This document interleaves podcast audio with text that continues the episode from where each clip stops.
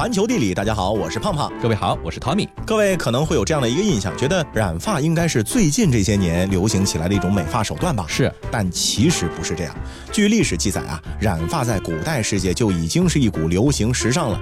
像古埃及人啊、古罗马人啊、古印度人啊，以及我们的老祖宗，很早就掌握了染发的技术。比如大文豪苏东坡就曾写诗，对于染发这种现象进行过深刻的批判。谁呀？来了来了！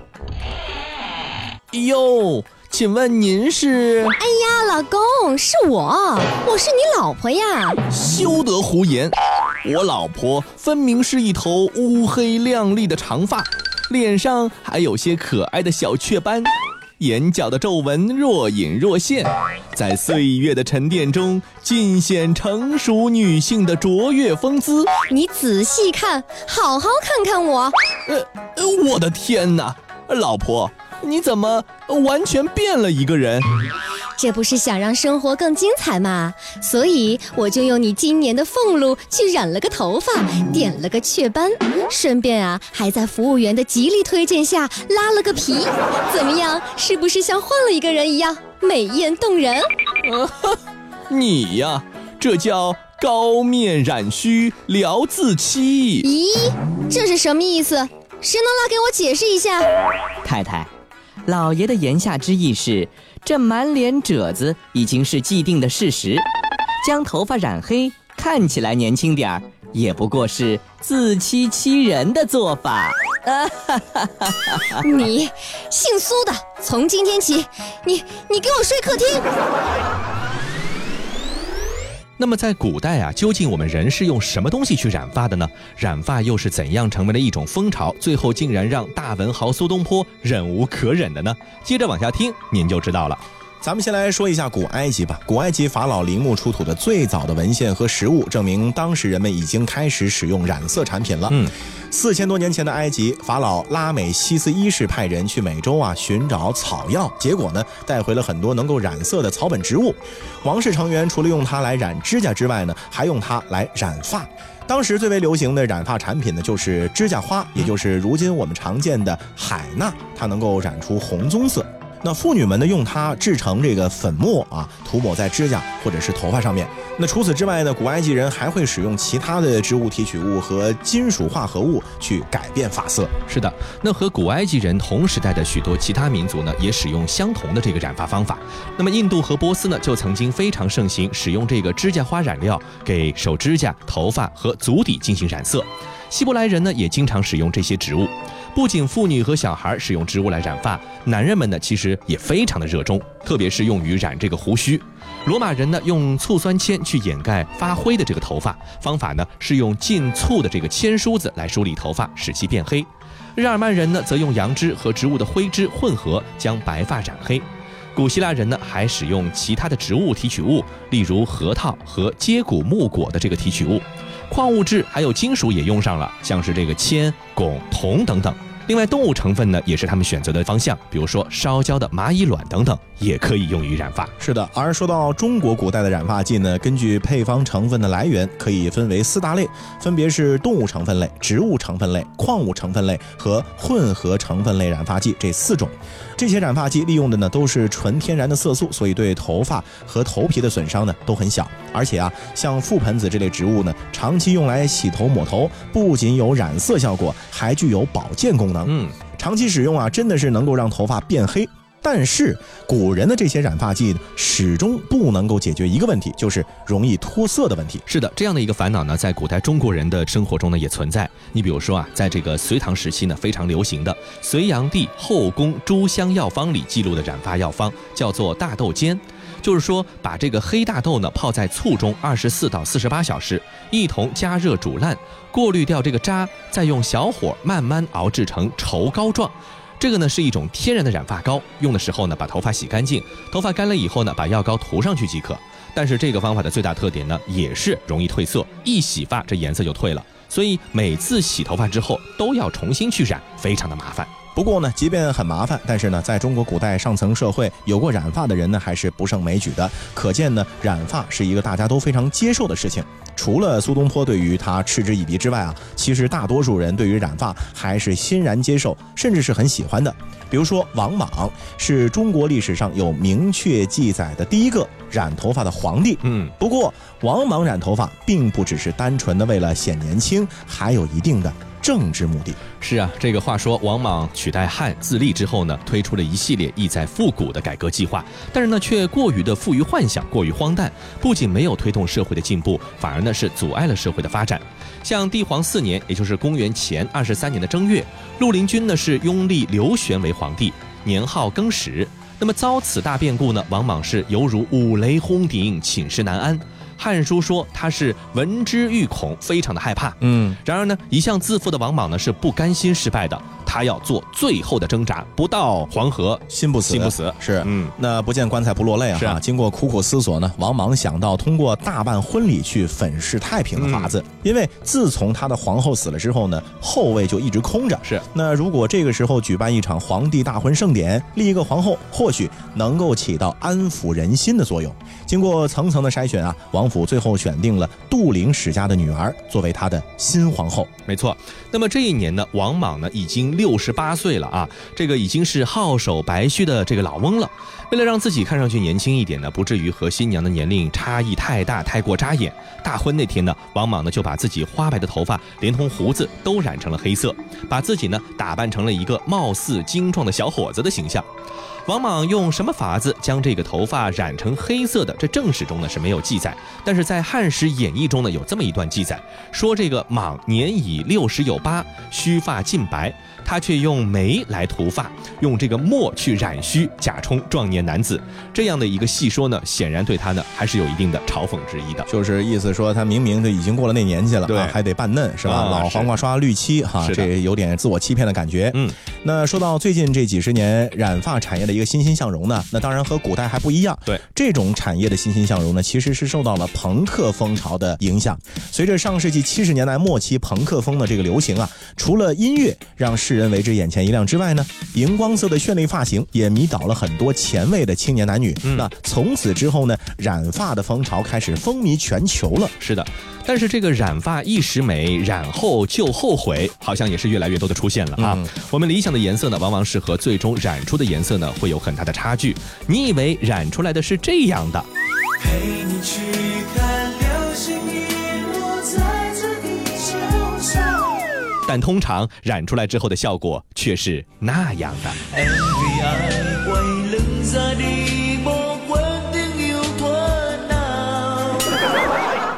了，我觉得不同的地区啊，对于审美也不完全一致，嗯啊，所以我们认为说不好看，可能很多地方的人觉得非常好美啊，对对对。我觉得除了这个审美不一样之外呢，全世界各地的人对于美食可能也有不一样的处理的方法。当然，我们也说过很多了。那接下来呢，我们就带大家去越南啊，来看一看这个非常受到中国游客欢迎的地方。是，其实呢，呃，受欢迎的理由之一可能就是越南菜了。嗯，说到越南菜呢，呃，很多人可能会联想到法国料理。对啊，因为历史上各种各样的原因啊，所以。越南很多地方都留存着法国文化的印记，而越南菜的口味呢，其实也或多或少受到了法国菜的影响。嗯，比如说我们能够看到，在越南菜里面会有鱼露、酱油、新鲜香草等等混合或者搭配之后大放异彩的效果。嗯，这就是东西方啊香料之间的融合的一个产物。嗯，那么同时呢，在摆盘方面，越南菜呢也比较受到法餐影响。嗯，所以越南菜的摆盘啊一般都很讲究，而且摆出来这个造型呢很好看，是很耐看。不光如此啊，实际上越南菜呢也是深受中国菜的影响，毕竟这么近，对吧？那么作为东南亚唯一的在传统文化中把筷子作为餐具的国家呢，越南是承袭了中国餐饮阴阳调和的一个饮食文化，在烹调中呢比较注重清爽原味儿，以蒸煮、烧烤、焖焗还有凉拌为主，热油锅炒呢是作为辅助的一种烹饪方式。嗯，在很多偏油腻的菜品上呢，必定会配有新鲜的生菜、薄荷菜、九层塔、小黄瓜。等等可以生吃的菜一同来食用，来达到去油下火的这样的一个功效。说起越南菜的口味呢，肯定就离不开越南所处的地理位置和气候了。嗯，那因为当地是常年的炎热潮湿，口味嘛，自然就以清淡为主，酸甜可口，外加一点点的辣。是和泰国、马来西亚等其他东南亚国家相比呢，会更加的清爽顺口一点。那一般我们会把越南料理呢分为三个菜系啊，这一个国家分三个菜系，它分为北中南三部分。越南北北部是越南文化的主要的发源地。那像越南河粉啊、卷粉呢，其实都是源自于北部地区。嗯，想必呢，可能也是受到了咱们中国两广地区的一些影响哈。是是，反正都是相通的嘛。对，整体来看呢，北部菜肴呢比较具有传统的色彩，在对调料和原料的选择上呢比较的严格。嗯，而南部地区呢会更加的偏好甜味儿，在菜品中呢会大量的使用各式的香草，可能就受西方的影响会更多。没错，而中部地区的饮食呢，则和南北的差异比较明显了。料理中呢，更多的使用的是小配菜，也更加的辣一点。这种辣呢，虽然说比不上咱们中国的川菜、湘菜那般的辣意浓浓，它是一种似有似无的辣。但这种辣呢，就让人感觉刚刚好，既不是特别的不能接受，也不是感觉到索然无味。嗯，那越南呢，有一个和辣有关的特色菜，叫做酸辣汤，其中呢就包含这种恰到好处的辣味儿。和泰式料理的冬阴功汤不同啊，这种酸辣汤的酸呢，并不是用醋来调成的，而是用当地出产的酸子，再加上番茄来烹调出的一个天然的酸味儿。嗯，随后呢，放入斑鱼、豆芽、香菜等等，真的是辣中有酸，酸中带鲜。是，那各位知道越南菜最关键的秘诀是什么吗？就这股味道从哪里来的呢？就是啊，就是我们刚才一开始提到的鱼露，还有葱油、炸干葱和花生碎粒。嗯，它们呢是越南菜烹调时用于调。香的四大金刚，也是检验越南菜是否地道的关键所在。环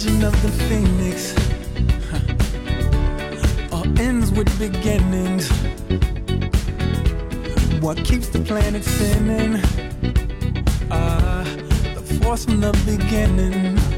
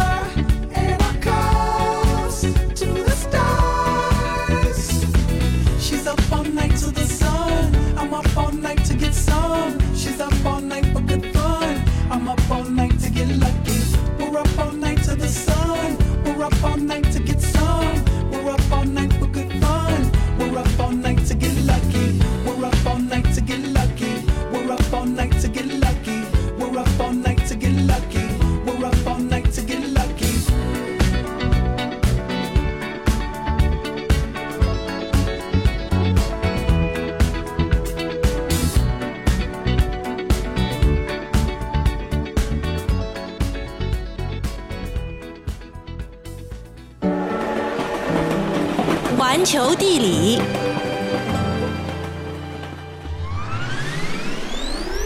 早餐是一天新的灵感，它用别样的仪式感消除了我们昨日的疲乏，还我们一股出世的清新。哎，起床了，起床了，大懒虫，太阳都晒屁股了。嗯，呃，再让我睡一会儿嘛，昨天加班加到三点，累死我了。咦，老婆，什么味道这么香啊？啊，也没什么，就是我今天啊特意去买了你最爱吃的生煎包回来，还有咖喱牛肉粉丝汤。哎，只可惜某人不领我这个情，只好一个人自己吃了。呃，老婆，我全搞定了，咱们可以开始吃早饭了。早餐，除了是健康必须之外。不同国家、不同地域、不同人群、不同风俗，所体现的早餐文化也是千差万别。早餐，而在我们美国人眼里，方便快速最重要。甭管好吃不好吃，能快速填饱肚子，上班不迟到就行。老板，来两个三明治。好嘞，拿好了您嘞。这个早餐代表着美好的一天正式开始，可不能随随便便瞎对付。我们法国人觉得细嚼慢咽才能吃出早餐的风味来。来宾八百九十九号，客官里边请。哎，你看，马上就轮到我们了，已经到八百九十九号了，离一千八百九十九号还会远吗？一年之计在于春，一日之计在于晨。不要再说忙碌的工作日无暇顾及早餐的质量。这个春天，我们以早餐为题，慢慢领略，细细品味。晨时，也可以很有味道。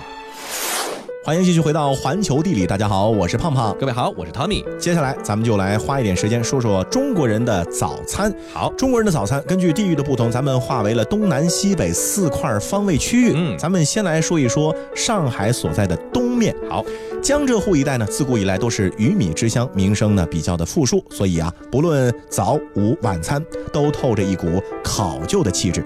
馄饨无疑是早餐大军中的一代老臣了。薄薄的面皮，恰到好处的馅料，咸鲜的汤底，浓郁的市井气息，那个味道呢，就深深的扎根在了吃货们清晨的美梦里面，不论走到哪里都不会忘记。是的，咱们就以上海馄饨为例啊，嗯，上海呢，人们把这个馄饨的大小呢分得非常清楚，大馄饨重馅儿，小馄饨重皮。大馄饨呢个儿大馅儿足，可以直接当做主食；而小馄饨呢皮薄汤鲜，搭配生煎小笼是最好不过的了。所有菜肉馅馄饨的种类里面呢，最佳搭配呢莫过于荠菜猪肉了。春天的时候，迎春花开出了一片金黄的时候呢，荠菜也铺出了一片碧野。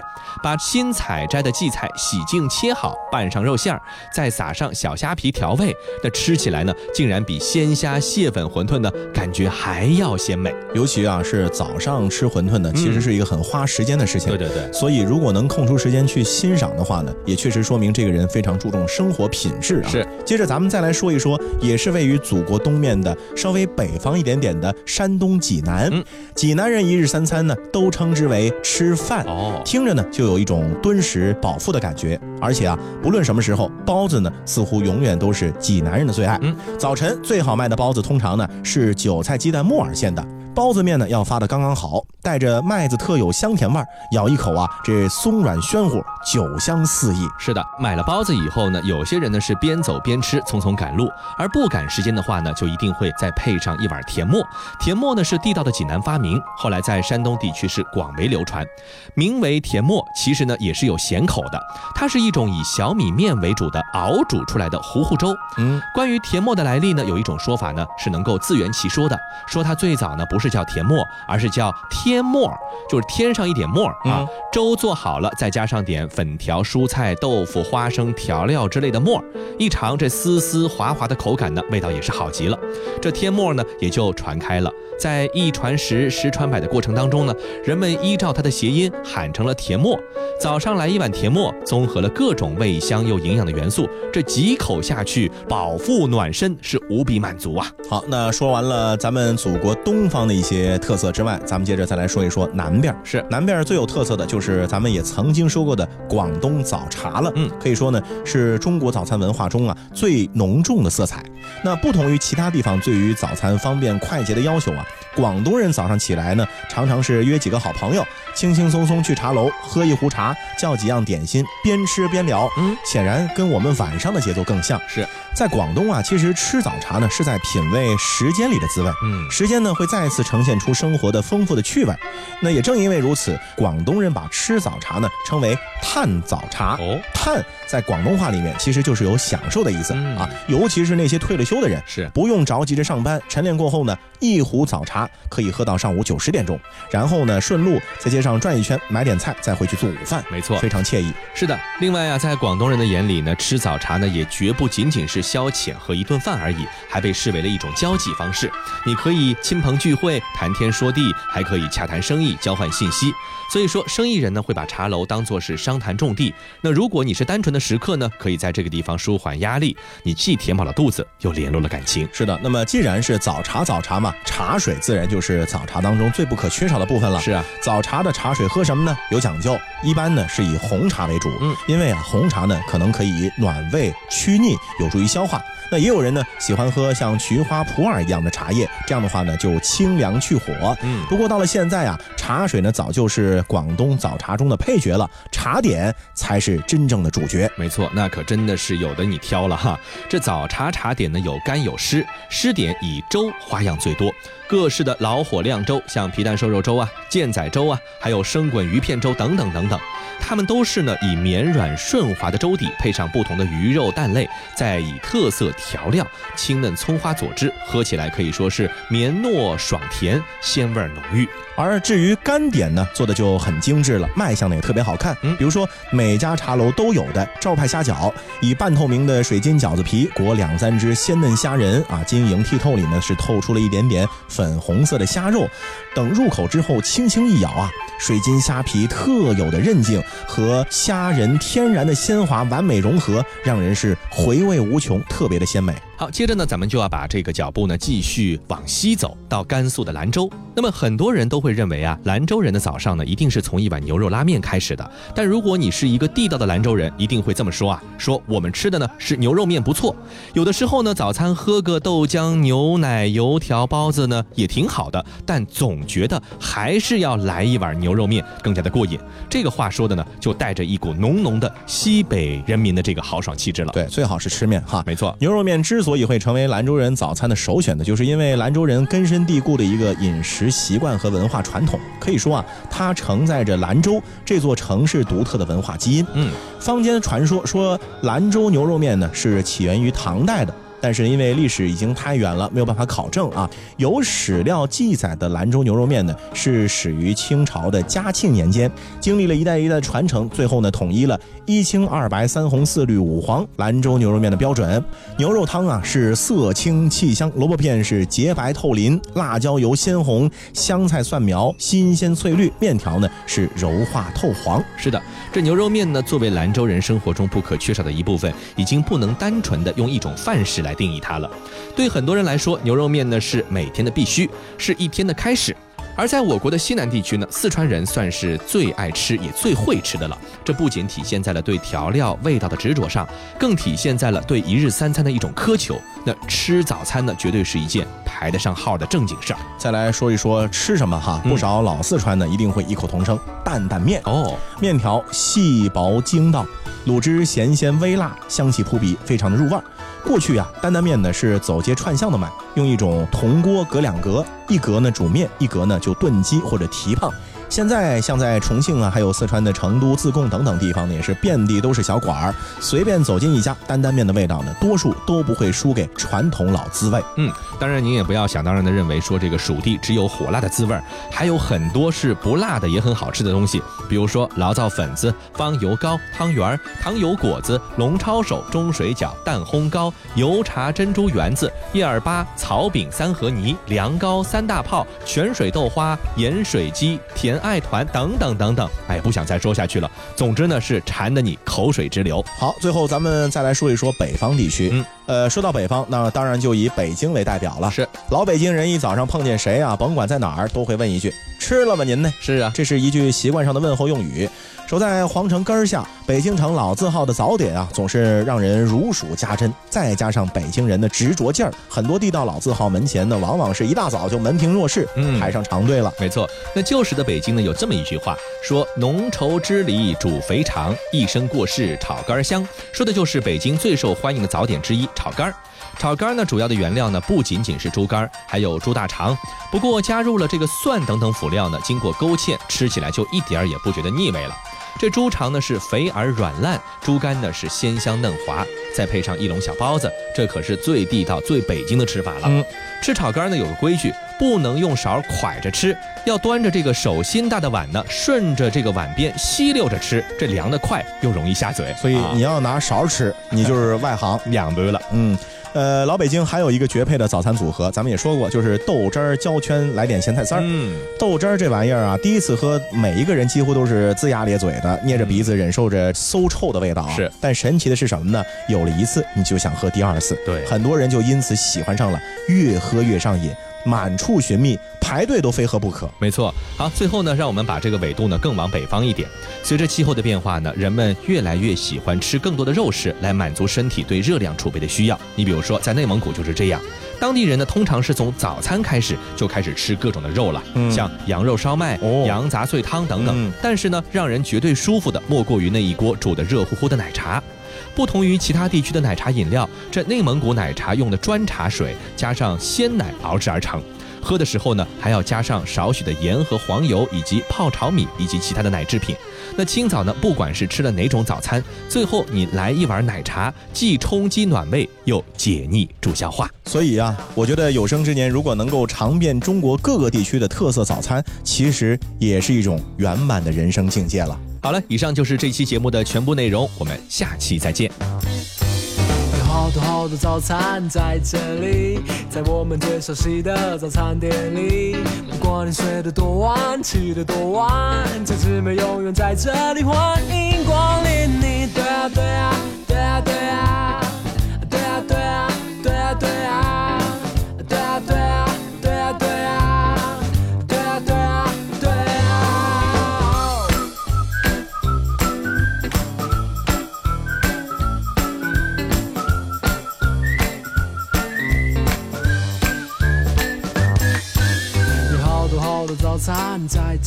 在我们最熟悉的早餐店里不管你睡得多晚起得多晚晨之美永远在这里欢迎光临。你对啊对啊